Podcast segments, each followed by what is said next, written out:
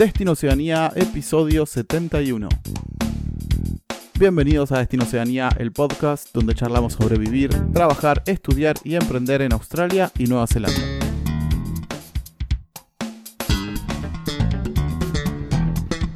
Hola, hola amigos y amigas de Destino Oceanía, Destino Oceanieros, bienvenidos de nuevo a, a un nuevo episodio del podcast. Eh, espero anden todos bien, disfrutando el invierno o el verano, eh, cual sea la, la, estación en la que se encuentren en cualquier parte del mundo. Eh, hoy vamos a estar charlando con mi compañero Gastón, que le quiero dar la bienvenida al podcast. Hola Gasti, bienvenido. Hola hermano, ¿cómo te va? Bien. Sí, vos sabés que cuando dijiste destino seañero me quedé pensando, digo, De- joder, Destineros. le tenemos que buscar, ya, y se lo dejamos a la comunidad que nos escucha, que ya hay bastante gente, Sí. eh, ¿cómo...?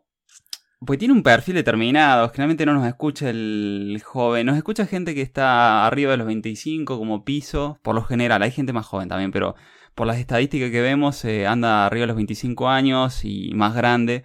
Eh, decir, bueno, esa forma, no sé, de pensar, de vivir, esas cosas que les gusta como, como somos un poco nosotros, ahí la contando con la posta, con la honestidad, con la sinceridad y, y con el overall puesto, porque somos do- dos laburadores, así.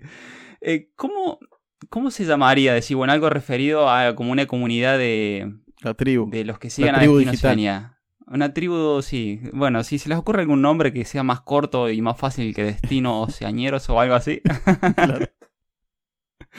que, que lo propongan. Exacto, exacto. Bueno, vamos a, a mencionar brevemente de qué vamos a estar charlando hoy. Eh, y el tema que vamos a tratar hoy eh, son las diferencias entre migrar solo o migrar con la familia. Oceanía, que son dos mundos totalmente distintos.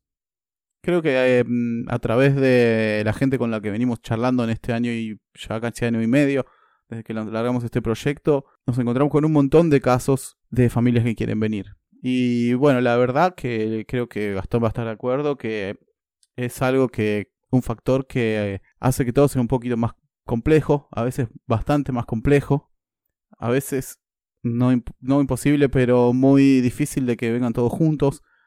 Así que mm, pensamos este episodio para orientado tanto para los que quieren venir solos como los que quieren ver en familia, venir en familia.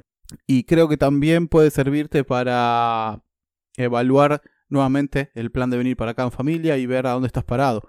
Si realmente vale la pena, cuán realista es, cuánto te puede salir y, y nada, demás factores relacionados a eso, ¿no?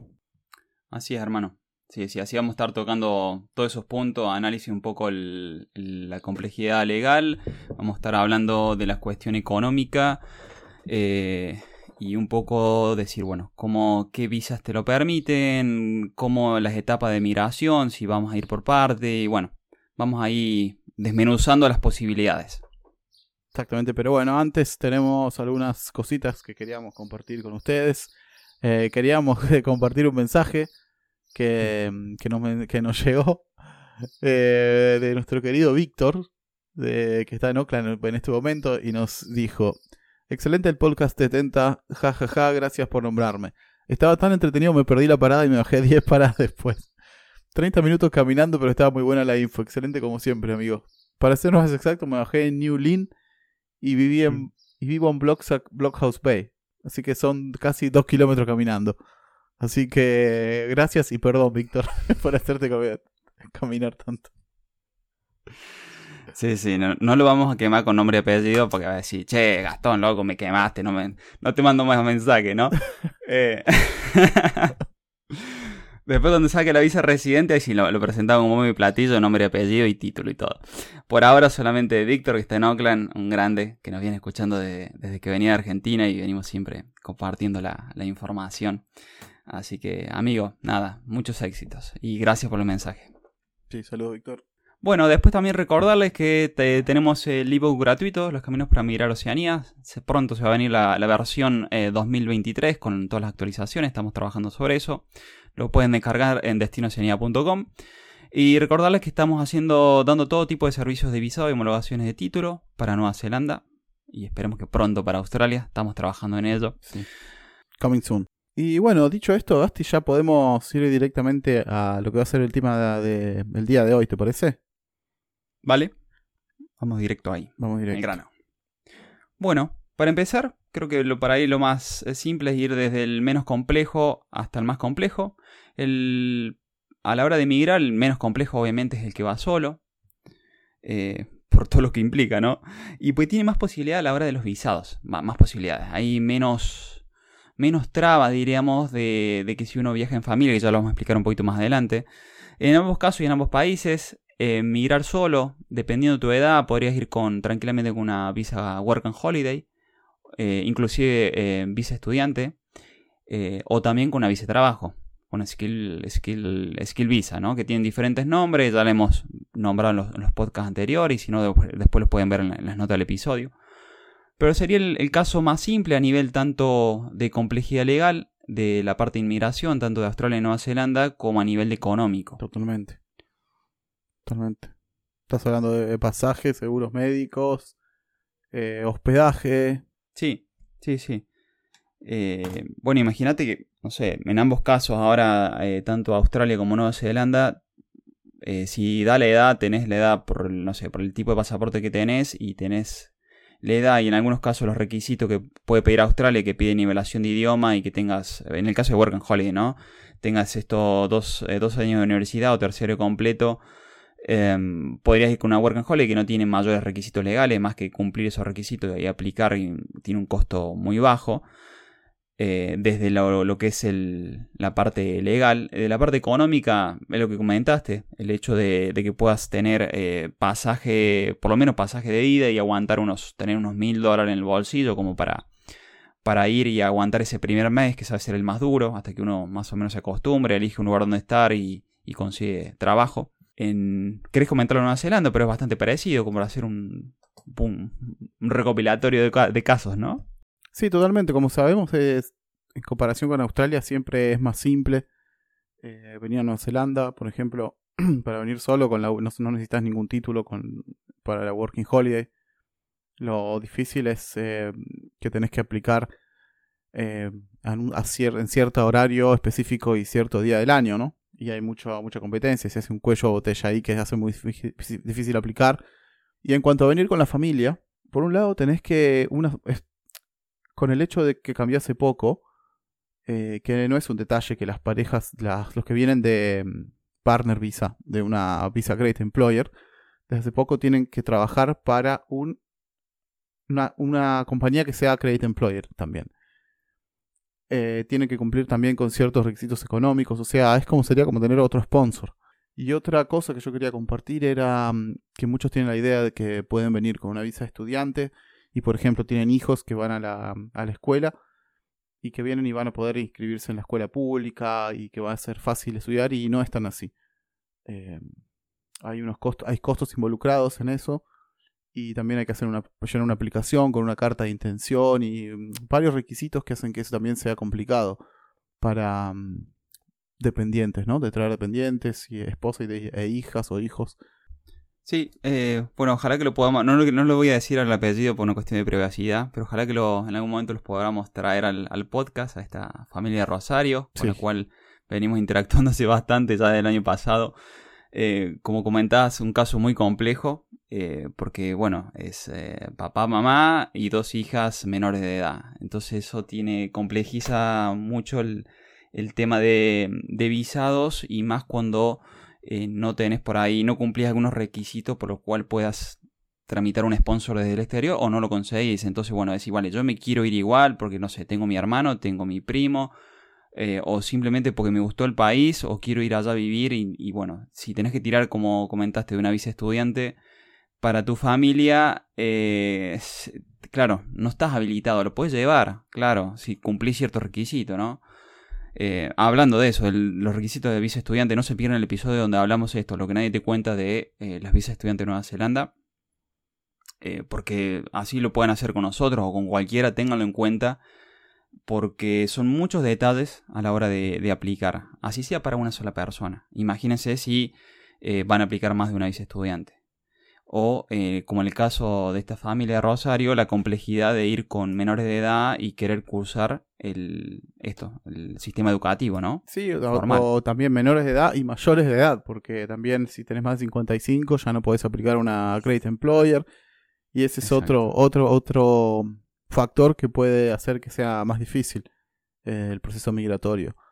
También lo que notamos es que está bueno si estás preparándote para esto, que empieces a juntar evidencia de la experiencia laboral que tengas, eh, certificaciones y todo lo que puedas, porque también puede ayudarte, ya sea vos el aplicante principal o que seas el partner.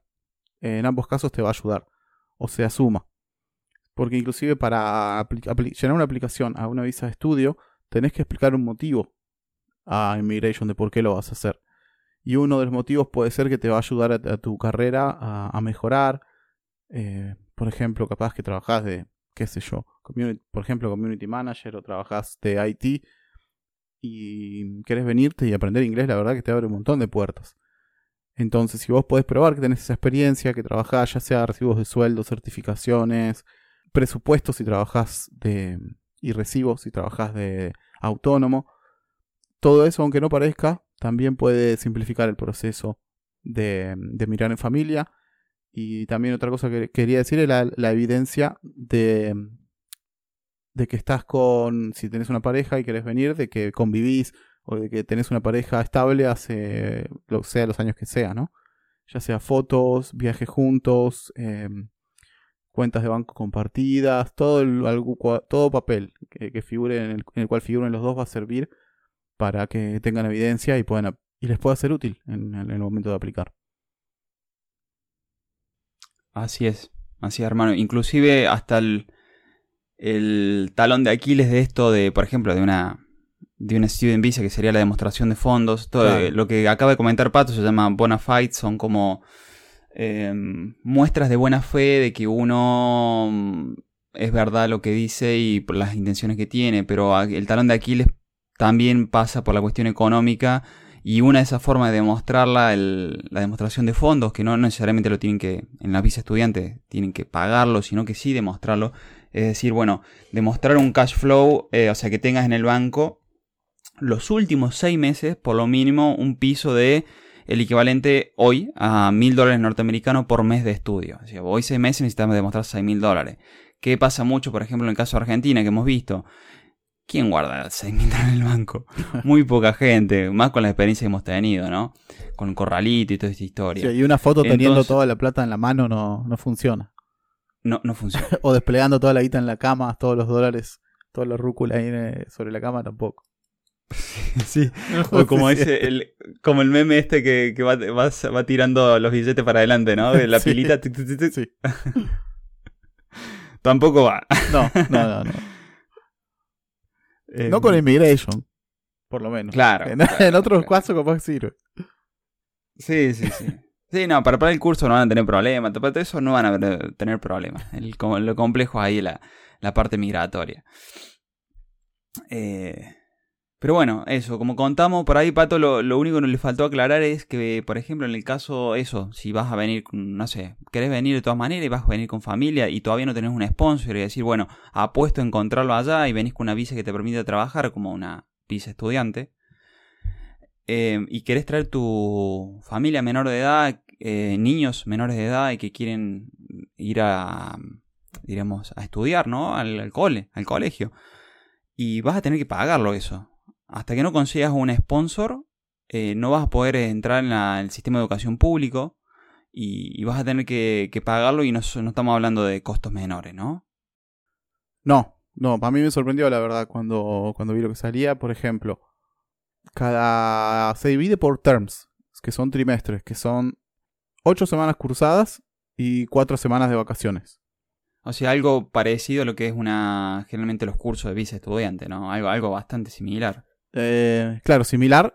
Y cada term sale 4 mil dólares a neozelandeses. O sea, si van a estar un año entero estudiando, son 16 mil dólares solamente de, de cursada. Después a eso le tienen que sumar el uniforme, que son en general otros 500. Mm.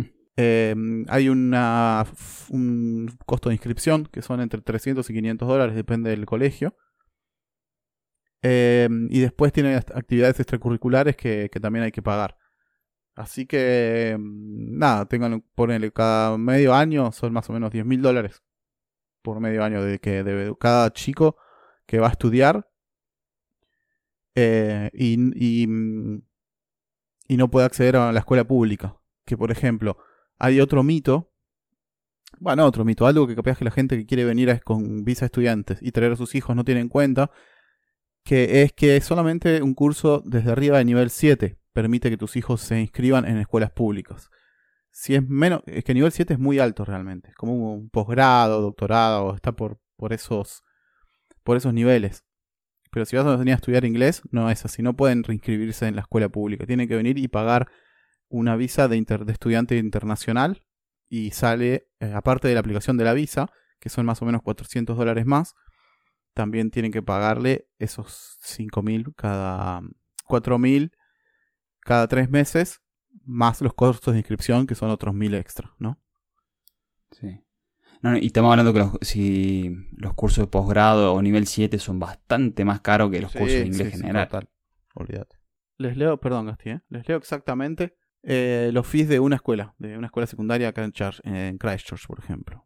Em, un año, que son 40 semanas de curso, 16 mil dólares, eh, 4 mil cada 10 semanas, mil por año para cursos y actividades extras, extra y adicionales, entre 200 a 500 dólares de uniforme, 50 dólares de materiales de trabajo y después tiene que tener en cuenta también el seguro de salud, Gasti de cada uno de los que va a venir. Obligatorio. Obligatorio. Sí, sí, sí. Exacto. Que son más o menos unos 500 dólares más, más o menos. Cada seis meses. Por... Entre 300 eh, y 500 dólares, ¿no? El, por ejemplo, anual estamos hablando de... Bueno, si es dólares norteamericanos, estamos hablando de, sí, 400 dólares norteamericanos anual, dependiendo qué seguro, pero más o menos... es muy variable, ¿no? Depende de lo que quieran, cuánto quieren que cubra, pero más o menos en promedio de eso eh, de ese costo. Eh, unos 200, de 200 y 300 dólares por eh, cada seis meses. Así es, así es. Bueno, mira, aprovechamos. como saben también en Spotify a veces solemos colgar algunas... Ahora se puede poner encuestas y comentarios y pueden dejar notas, comentarios ustedes mismos. Si quieren que hagamos un vivo en YouTube o Instagram con nuestro Immigration Advisor sobre el tema de migrar en familia, vamos a dejar una encuesta ahí en Spotify. Voten. Si vemos que hay, hay como bastante cantidad de personas interesadas en esto, en migrar en familia, em, lo vamos a hacer. Y obviamente lo vamos a estar comunicando tanto por eh, en la web, em, por el, próximo podcast o lo que sea, y lo vamos a hacer pronto. Eh, porque es algo que vemos que está, se está retirando mucho. más gente pregunta por eso. Sí. Así que bueno, déjenos ahí en, Spotify cuando busquen el episodio, este último, que estamos sacando el 71. Eh, vamos a colgar una encuesta ahí mismo y votenla eh, si vemos la cantidad de votaciones que hay y en base a eso eh, lo armamos o no lo armamos, ¿vale? Si les interesa el tema de mirar en familia y lo hacemos en conjunto con nuestra Immigration Advisor para que puedan ahí tener un panorama en general. Porque después, claro, viene la cuestión en particular, ¿no? Eh, pero para, para que entiendan más o menos la complejidad de todo el tema que estamos hablando para New Zealand. Sí, también les dejamos ahí si quieren recomendar algún otro tema que les interese, también lo pueden hacer. Ah, claro, sí, sí. Poner ahí Totalmente, la opción de otro y le mandan lo que les, parezca, va, de lo que quieran escuchar, ¿no? Así es. También un poquito relacionado a venir acompañado es el episodio 28, que es viajar a Oceanía en pareja. Así que les, se los dejamos ahí si les interesa. Está, está interesante también. Hablamos ahí la yo, mi experiencia personal y vamos a algunas investigaciones al respecto. sí, sí, sí, me había olvidado de ese. Es verdad que habíamos armado uno de, de mirar en pareja. Bueno, y si ya ven, ya sienten que es complejo el tema de Nueva Zelanda, eh, migrar en, con familia, imagínense lo que es Australia. Porque Australia encima le tenés que sumar. Tal vez a nivel de visa de estudiante no hay mucha, mucha historia, pero si ya querés estar en el mediano plazo y tenés que buscar un sponsor, eh, Australia para cualquier tipo de sponsor exige un nivel de idioma demostrable por examen internacional. Entonces, eh, que eso no pasa con la Credit Employer Visa de Nueva Zelanda, pero sí pasa para Australia. Entonces van a tener que mostrar como un mínimo, creo que es un piso de IELTS de 5, estamos hablando de Intermediate o Upper, Intermediate como nivel de idioma. Claro. Em, siempre más complejo Australia.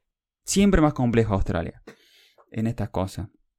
Inclusive a nivel de visa, que siempre lo comentamos, que Nueva Zelanda lo tiene bastante simplificado a partir del año pasado, 2022. Eh, Nueva Zelanda, eh, Australia tiene creo que algún día la, la, tiene sí, sí, muchas subcategorías, eh, hay visas regionales, pero había que, ah, de sponsor hay alrededor de 15, 15 diferentes tipos de visados. Claro. Así que imagínense la complejidad del asunto. pero bueno, era comentarle eso, como mm, lo que vimos, al menos en Nueva Zelanda, de las la posibilidades de emigrar en familia. Hoy, si no consigues un sponsor, que sería el caso ideal, es eh, buscar una visa de, estudiante que te permita hacer ese primer paso o, transición hasta que vas estudiando y trabajando, mejorando tu idioma, conociendo, conociendo empleadores y, buscando esa sponsorización que te permita llegar a tu familia. Eh, porque claro, podríamos hacerlo ese paso de decir, bueno, o lo traigo todo junto, como puede estar pasando en el caso de la familia de Rosario, o eh, vamos por parte, viene uno de los dos, viene el padre o viene la madre. Es una buena opción. Eh, es una muy buena opción esa. Porque en seis meses podría estar evaluando tu realmente si lo lográs o no lo lográs. Claro. Es igual, me voy a estudiar, me voy a estudiar seis meses, que es algo económicamente factible de hacerlo. Puedes trabajar 20 Busco un sponsor. Esa, claro vas cambiando, si no te gusta un... vas presentándote en diferentes empresas, buscando al sponsor. Si ves que el empleador no va, te cambias, pues tenés la, eh, la ductilidad de moverte una visa estudiante con categoría 1 que te permite trabajar, te vas a buscar otro empleo que, que sí te, también esté ofreciendo sponsor y que si ves que hay buena, buena vibra con el empleador, decir, eh, mira, che, lo, necesito, lo quiero, quiero seguir trabajando contigo y ahí hacer, ahí a traerse toda la familia a la mujer como pa, por ejemplo, a la mujer o al hombre como partner y a los hijos como, como familia y si tenés hijos menores de edad podrían entrar tranquilamente en el sistema educativo em, público de Nueva Zelanda. Sí, claro. Sí, es como, y claro, y es la que menor riesgo tiene, ¿no? Venís visa de seis meses, podés trabajar 20 horas a la semana, eh, no te digo que vas a, te vas a volver hecho, creo que vas a volver perdiendo un poco de dinero, pero bueno, si te sale bien la recompensa es muy grande, ¿no? le puedes cambiar la vida de tu familia. Así que creo que puede ser una de las opciones más coherentes. Sí, de las apuestas, yo creo que es la de todo lo que he visto, la que menos riesgo tiene. Obviamente, la menos riesgosa es conseguir un sponsor de afuera. Pero si no se consigue, como nos ha contado Andrés de Colombia, por el motivo que sea. Pero bueno, Andrés nos dijo, nos, preguntó, nos dijo, chicos, eh, ustedes ven que mm, veo que hay muchas y estamos hablando de Andrés, ingeniero, si no me equivoco, es mecánico industrial. Bueno, una de estas dos. Eh, me dice, veo que muchos meten el filtro de, de que te piden que estés en el país o tengo una visa habilitante. Y me dice, no es mi caso. Y le digo, no, pero es la realidad. La mayoría apuesta a buscar una solución de empleo, eh, solución a nivel local, porque lo pueden, no necesitan la complejidad del tema de inmigración, no por la complejidad que ser acredito de empleo no tiene mucha complejidad en sí, sino por el hecho que a veces son trámites que tardan y estamos hablando de dos meses como piso y si el, tipo necesita, la empresa necesita un empleado ahora, lo necesita ahora, ¿no? Claro, claro, aparte creo que como empleador tener a alguien 20 horas a la semana, alguien que tenés a prueba es ideal, digamos. Porque no tenés que pagarle un sueldo completo y son 20 horas y bueno, si te gusta cómo trabaja le ofreces eh, a un largo plazo, le ofreces, le ofreces el sponsor, así que Sí, como decimos siempre, ni hablar de venir de visitor a, buscar eso porque es casi imposible. Por lo menos con una student visa o si tenés la edad menos de 35 o de 30, depende del país que estés, aplicar por la Working Holiday. Eso es aún mejor porque ahí tenés mucho más libertad. Puedes laburar las horas que quieras y nada, no estás atado a, estar a ir a un instituto, ¿no?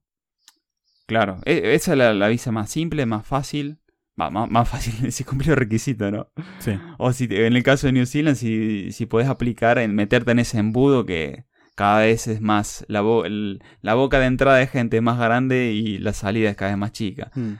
Em, sí, Sí, sí, complejo. Bueno, si quieren revisar todo, este tema de, de, visados y qué requisitos, si cumplen los requisitos, pueden entrar directamente en destinocenía.com. Si van a, eh, entran a Nueva Zelanda, ahí mismo pueden ver todas las... Bueno, la gran mayoría de visas disponibles, hay muchas, pero las simplificamos las, más populares por la cual la mayoría de gente está viajando. Lo mismo para Australia, destinocenía.com barra Australia y ven todas las visas y pueden revisar a ver cuál en cuál pueden aplicar, cuál no, cuáles son las fechas de aplicación. Y en el caso que es igual, yo quiero ir igual, de todas maneras, si no logré aplicar la Work and Holiday, me voy igual, si no consigo el sponsor, me voy igual. Pueden venir eh, a Nueva Zelanda, pueden probar, eh, pueden tener directamente hacer una visa de estudio y trabajo, como las que ofrecemos nosotros, categoría 1. Eh, pueden revisar, está ahí en estudiar en Nueva Zelanda directamente, donde dejamos inclusive un formulario para que puedas tener una idea si si cumple los requisitos para aplicar, porque estamos hablando no solamente del requisito de pagar el costo de, la, de tanto del visado como de, del curso, sino lo que exige inmigración. Nosotros le, hacemos una devolución de manera gratuita. Una vez nos mandan el formulario, le hacemos una devolución y pueden inclusive aplicar una, una entrevista de, de, para este tipo de cosas, de, de, de estudiar y trabajar en Nueva Zelanda y podemos hablar ahí de los costos, dónde están las escuelas, eh, cuál es la que, recomendamos o depende de lo que quieras hacer. Bueno, hay bastantes variables, se lo dejamos ahí todas las notas del episodio. Exactamente, así que ya lo saben, tenemos la verdad opciones muy flexibles, sobre todo en Oakland, que lo que tiene muy bueno de, de los cursos es que, por ejemplo, eh, hay uno que es, puedes cambiar el horario, puedes estudiar a la mañana, tarde o noche y lo puedes hacer en cualquier momento de la cursada. Entonces, si te sale una buena eh, oportunidad laboral, podés pedir de, cambiar de curso para adaptarte al horario que sea, ¿no? Así que me parece que está bueno y aparte es eh, de los más competitivos en cuanto a precio. Así que, nada, Gasti, creo que por hoy ya estaríamos bien. Dimos bastante información. Compartimos detalles acerca de precios, que es algo que casi nadie te lo dice también. Yo la verdad que antes de, de que tuvimos, de que estamos tratando este caso, no, no sabía que los dependientes deberían pagar tanto para, para estudiar, que es, que es casi más caro que el mismo curso de inglés que, que pagaba la persona que los dio sponsorizar, la verdad me sorprendió. Así que espero que nada, que les haya servido algo de todo lo que charlamos hoy. Eh, que nos dejen me gusta, que nos dejen, que nos sigan, que nos sirve también, que nos sirva para que nos sigan mostrando y que nos recomienden si les gusta lo que hacemos, nos recomienden que queremos eh, seguir creciendo y ampliando esta, estos los tentáculos de este hermoso proyecto. Así que muy lindo verte de nuevo, Gasti. Espero que tengas una semana movida como las que vienen y aproveches la temporada menorquina. Nada, nos estaremos viendo en el próximo episodio, ¿no? Sí, hermano. Será hasta el próximo episodio con más novedades. Adiós.